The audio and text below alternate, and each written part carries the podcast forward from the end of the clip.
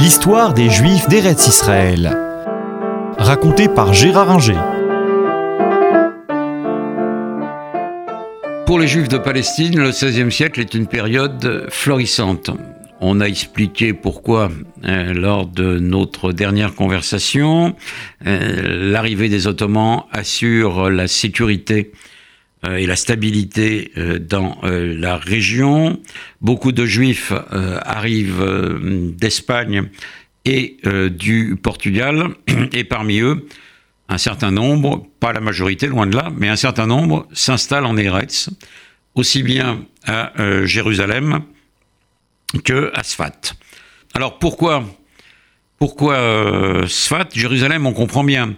Jérusalem, c'est naturellement la ville sainte. Euh, les communications sont plus faciles sous l'Empire ottoman. Les Bédouins sont euh, relayés dans le désert et euh, les Juifs peuvent commercer aussi bien avec les autres villes de Palestine qu'avec le Caire ou Damas.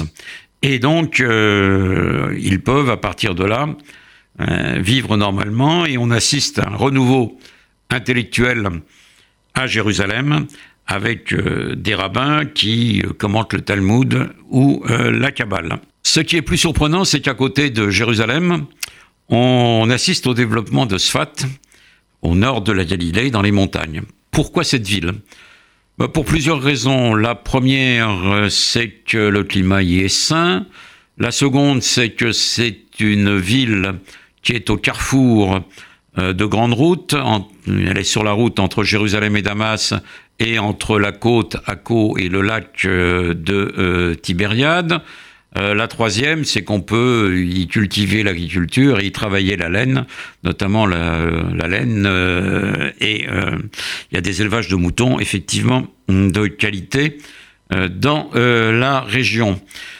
Beaucoup de juifs s'installent dès lors à Sfat et on assiste là à une véritable efflorescence, une véritable floraison intellectuelle de très haut niveau avec euh, des euh, théologiens ou des kabbalistes. On peut en citer euh, quelques-uns. Le premier, c'est Joseph Caro, qui est l'auteur du Shulchan Aruch, la table dressée, qui reste jusqu'à aujourd'hui le manuel euh, pratique de la vie juive quotidienne et qui est donc, euh, comme je l'ai dit, utilisé encore euh, aujourd'hui. On a Cordovero qui est un juif venu d'Espagne par l'Italie et qui est quelqu'un qui écrit le Pardes Rimonim, le Jardin des Grenades, qui est un très beau traité. Et puis il y a surtout, parmi bien d'autres, il y a surtout Isaac Luria, Isaac Luria, qui est un esprit euh, fulgurant. Euh, je ne vais pas vous faire un cours de cabale car ça n'est pas euh, ma spécialité, mais on est frappé à la fois par les fulgurances de Joseph Luria, y compris peut-être dans le domaine physique, et la poésie de ses écrits.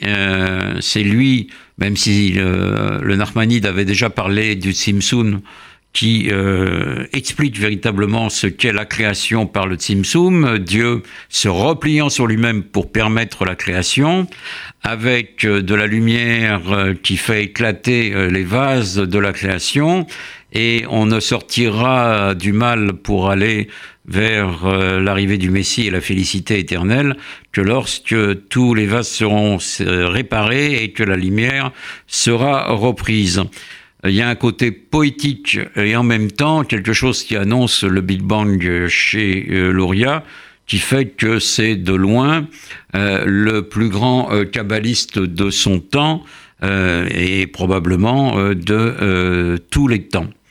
Mais il n'y a pas que Sfat et Jérusalem où la vie juive se développe. À Gaza, on a à peu près 20 à 25% de la population de la ville qui est juive euh, durant le XVIe siècle ottoman.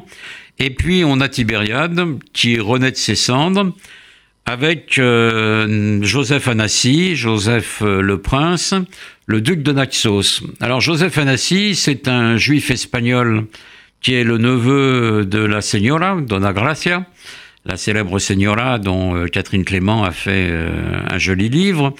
Euh, Señora qui est d'origine marane, donc, mais qui a quitté euh, l'Espagne et qui se retourne au judaïsme dès qu'elle le peut en Italie, et puis qui va s'installer dans euh, l'Empire ottoman. Et son neveu, avec la permission euh, de euh, Soliman le Magnifique et de son successeur Sélim II, s'installe à Tibériade, rebâtit les murailles de la ville, développe la culture du verre à soie, mais là ça n'aura qu'un temps, ça ne sera pas vraiment une réussite, et appelle les juifs à revenir à Tibériade. Euh, il y a là un élan euh, non seulement mystique et messianique, mais sioniste véritablement. Et Joseph espère que les Juifs vont répondre à son appel et euh, il escompte sans doute euh, recréer un État juif en Palestine.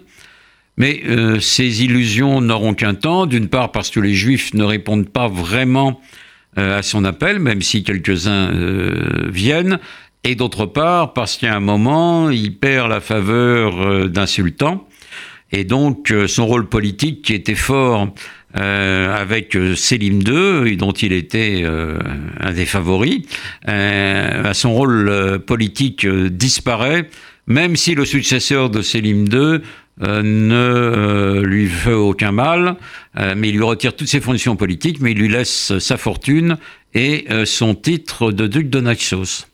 Tout cela fait que le XVIe siècle juif en Palestine est un siècle florissant euh, le 17e qui va suivre euh, sera une période beaucoup plus difficile, marquée certes par euh, le messianisme, mais ce messianisme va échouer dans un empire ottoman qui commence déjà à décliner.